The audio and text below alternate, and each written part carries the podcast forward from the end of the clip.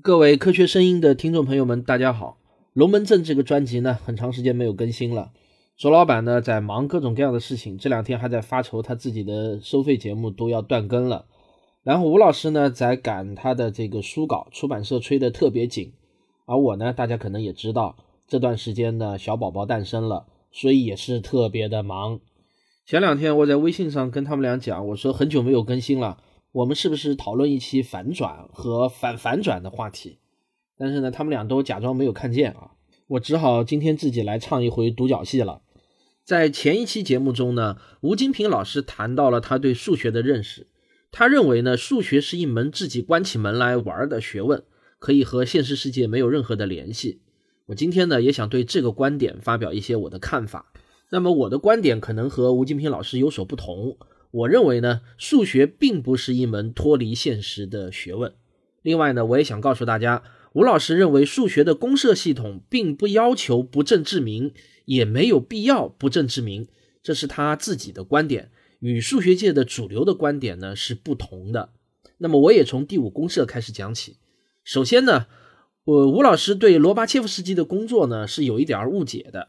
他并不是因为试图通过反证法来证明第五公设而创立了罗氏几何。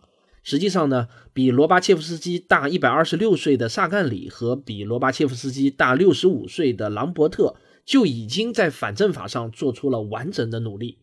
他们的工作呢，足以得出反证法对于第五公设的证明是行不通的。在他们之后的数学家呢，要做的工作是证明第五公设确实是一个独立性的公设。无法从其他公设推导得出。匈牙利的数学家波约伊和俄国的数学家罗巴切夫斯基几乎呢是同时做出了证明。他们的证明方法呢，就是通过构造一个第五平行公设不成立的几何系统来完成的。这里呢，我不再详细的展开来说。总之呢，罗巴切夫斯基的工作是证明了第五公设的独立性，而吴老师在上期节目中所说的。大家这才发现了，所谓的公社系统其实是个人为的规定，并没有人要求它不证自明，它也不需要不证自明。所以，数学就是个人自己设定了一套游戏规则，自己在那玩的一个游戏。这段话呢，其实呢是出自吴老师个人的想法，并没有任何史料的支撑。至少呢，我也没有查到历史上有哪个知名的数学家说过这样的话。呃，我也跟吴老师求证过，确实是他自己的想法，并不是引用了哪位数学家的话。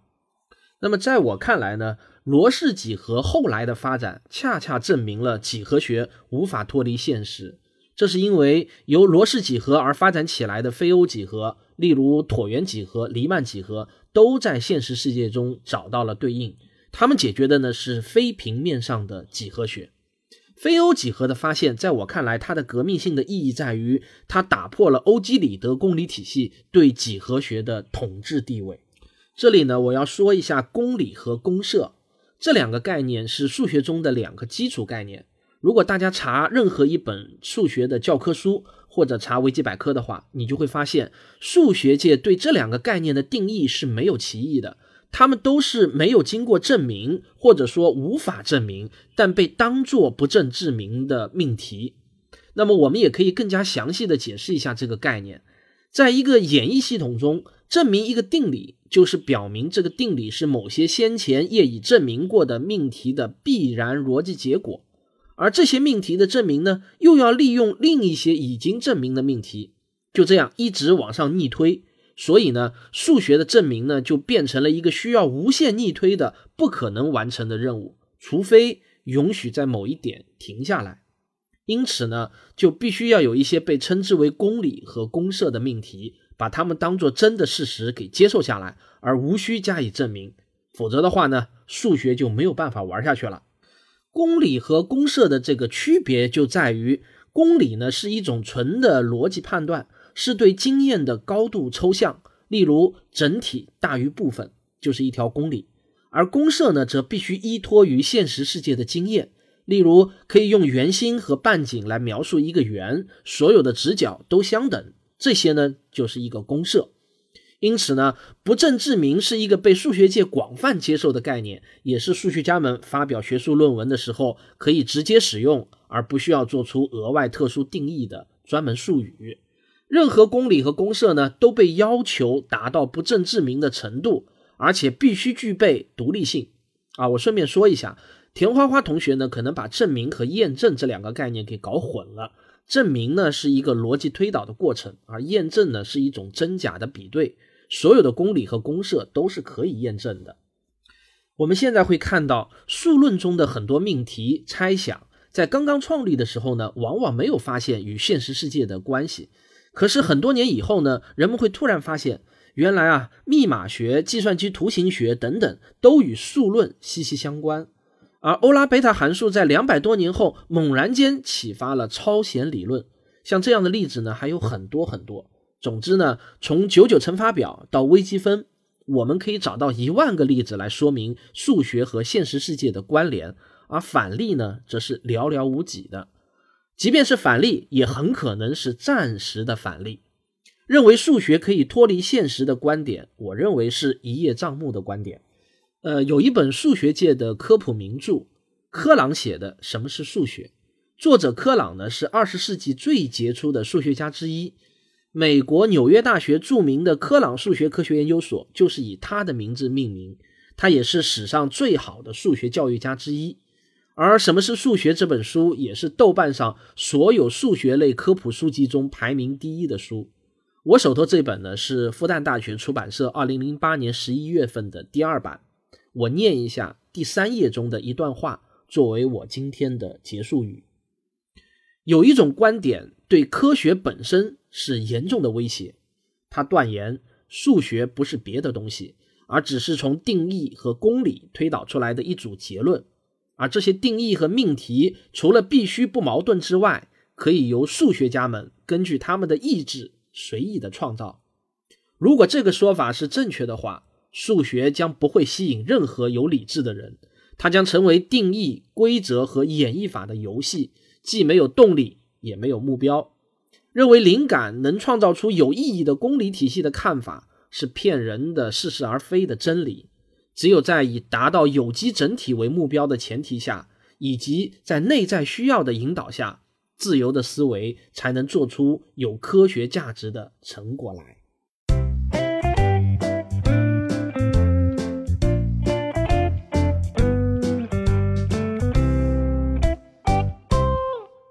今天还要给大家播放两段听众的投稿。各位听众，大家好，我是喜马拉雅平台脱口秀节目《蛋蛋说》的主播，我叫蛋蛋有点大。今天我来说一个具体的问题，那就是中国药品的管理。我希望大家能够摆脱纯思维的争论，具体的看一下咱们国家药品的管理、上市、销售的一些过程，从而对中药有一些更加深入的认识和理解。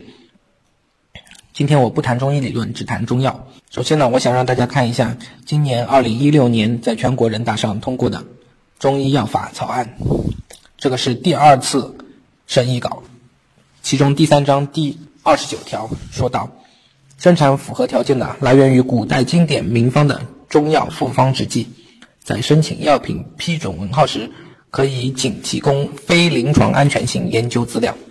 也就是什么意思呢？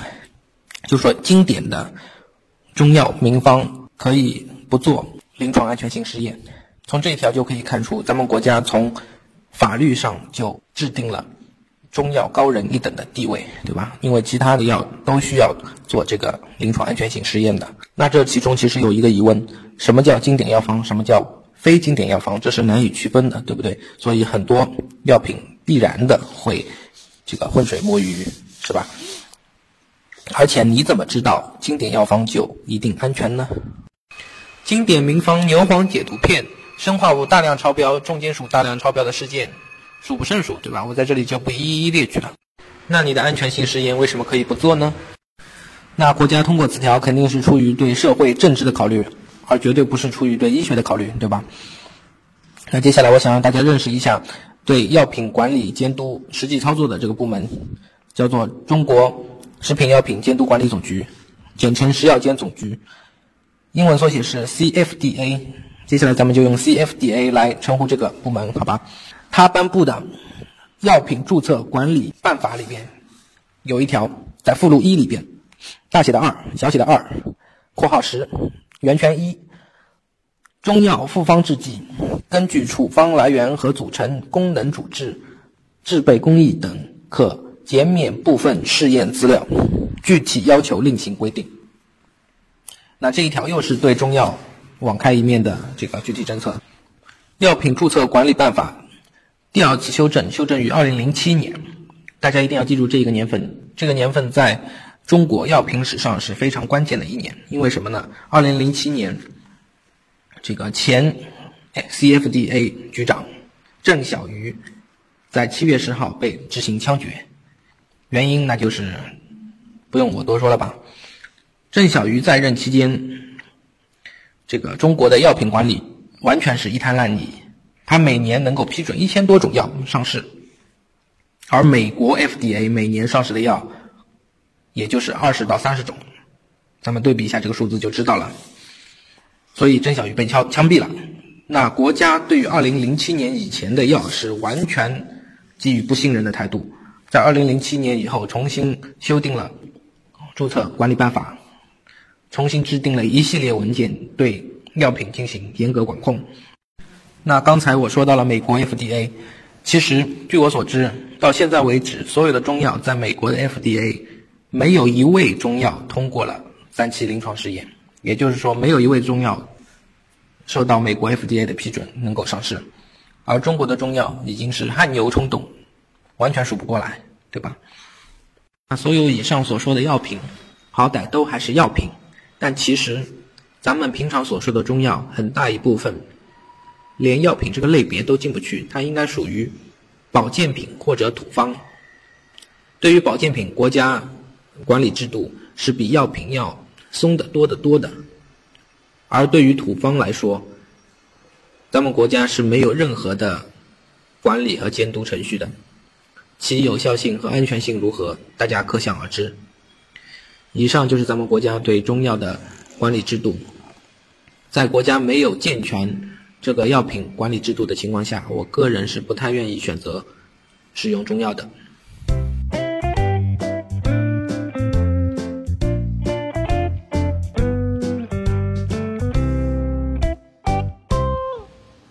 大家好，我是徐作青楼，今天聊聊科学为什么没有诞生在中国这个问题有点大，仁者见仁吧。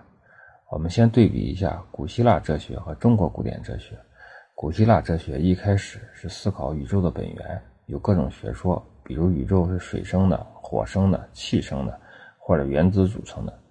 直到亚里士多德和柏拉图时代呢，这哲学它由务虚转为务实，其思维方式主要是思辨、求证和逻辑推论。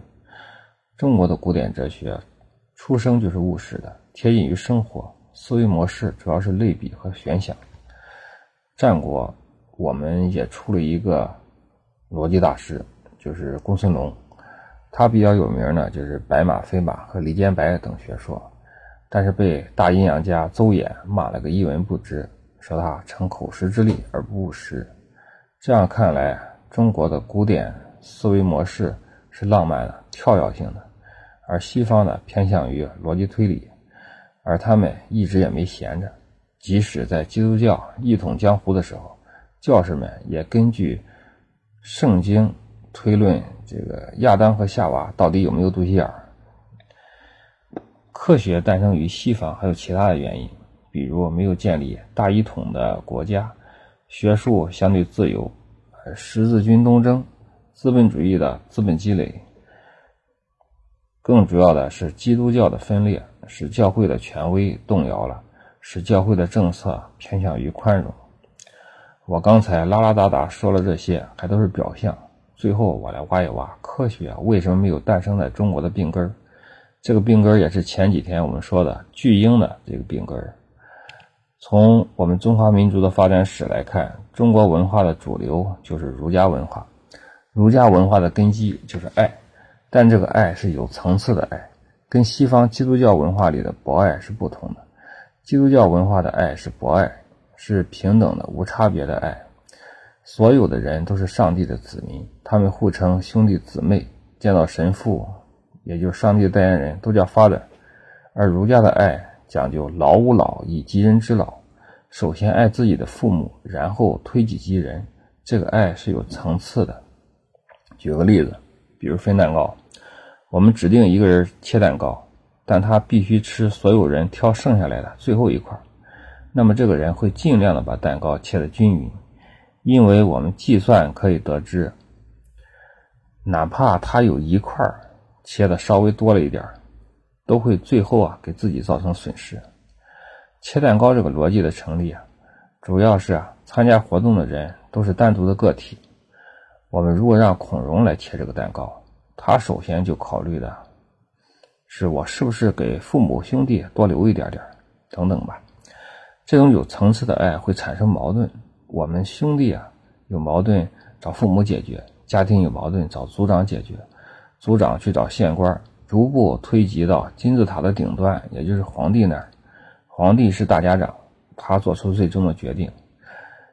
这样的层次就是和谐，那不平等才叫和谐。如果平等了就没和谐了。所以儒家文化的个体是没有自由意志的，自由意志只体现在权力的覆盖范围之内。包括现在也是如此，在单位啊或者机关里啊，掌握权力的人啊有最终的话语权。这些大家长从根本上是拒绝科学的，他们天然正确，天然是导师，他们对下属负有天然的指导和教育的责任。如果领导认为闯红灯是比较危险的，要禁止，下属也不会用科学的思维去问一问为什么，为什么。不去测试一下闯红灯罚款会不会导致行车速度的下降和追尾的问题？所以儒家文化造就的不是一个个人，而是一个社会人，是盘根错节的关系维系的人，是依附于权力的人。这些人考虑的不是事情的本质，而是问题后面的人与人之间的关系。这些人没有独立的人格，也就没有自由的思想。没有自由的思想而依附于家长，这就是巨婴。这样的社会生态又怎么会有科学精神的产生呢？我是卓老板，我是吴京平，我是汪杰，我们是科学声音。好，最后声明一点：所有听众的发言均代表个人立场，不代表科学声音的官方立场。那么，如果你们也想参与我们的讨论，可以把你们的观点录制成 MP3，发送到科学声音的官方邮箱，是科学声音的拼音 at 幺六三点 com。我再说一遍啊，是科学声音 at 幺六三点 com。我们会选择精彩的发言，在下期节目中播放出来，让我们的听众也能听到您的声音。呃，但是我要特别提醒大家注意，有两点非常重要：第一，您在发言之前，请先表明您的身份；第二。发言的时间不要超过五分钟。如果达不到上述两点的要求呢，请恕我们不能采纳。好，最后欢迎大家踊跃投稿，我们期待您的精彩观点。我们下期节目再见。